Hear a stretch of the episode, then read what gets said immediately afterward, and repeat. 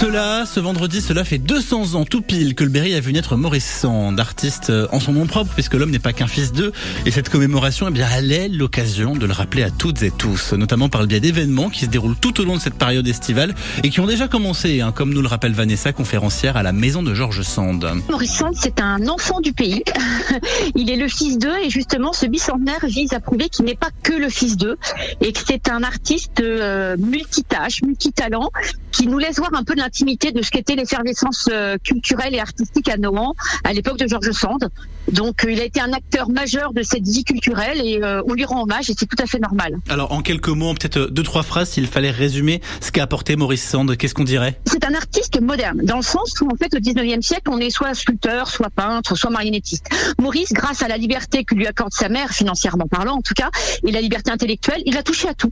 C'est un besogneux, il travaille énormément, il est tout à fait novateur dans le monde de la marionnette, dans la thématique du costume de théâtre notamment. C'est un élève de Delacroix, donc un très bon illustrateur.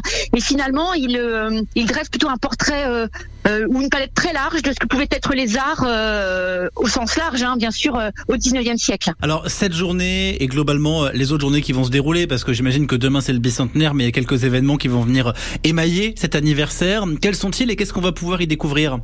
Alors depuis déjà quelques mois, hein, on a on a ouvert l'année bicentenaire euh, déjà au printemps, donc on a plusieurs expositions qui sont en cours. Alors euh, nous, par exemple, au musée de la Châtre, euh, sur l'aspect graphique de Maurice Sand et son le fait d'avoir été élève de Delacroix et de voir quel était son talent de dessinateur, mais d'autres lieux comme le Moulin d'Angibault, la Maison des Traditions, la maison le château de Gargilès aussi ont ouvert leurs portes eh bien aux œuvres de Maurice Sand. Et il y a aussi cette journée anniversaire, puisque aujourd'hui, en effet, il y a 200 ans, c'était la naissance de Maurice. Donc le domaine de Georges Sand va euh, commémorer. Nous, nous organisons une conférence justement sur euh, Maurice et ses maîtres ce soir.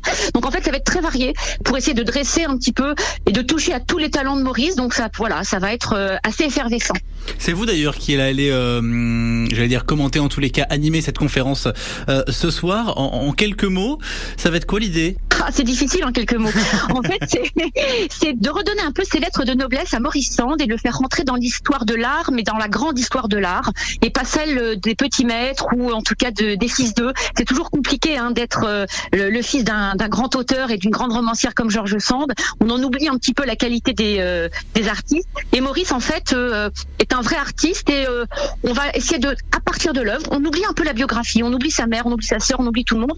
On va se concentrer sur l'œuvre et euh, essayer d'en extraire en fait euh, l'essence même qui est celle du talent de dessinateur de Maurice, en faisant des références à ce que lui-même a évoqué dans ses œuvres, de Lacroix, Goya, Rubens, Durer, Raphaël. Donc on va un peu voyager aussi euh, avec les œuvres de Maurice ce soir. Rendez-vous donc ce soir pour cette conférence autour de Maurice Sand.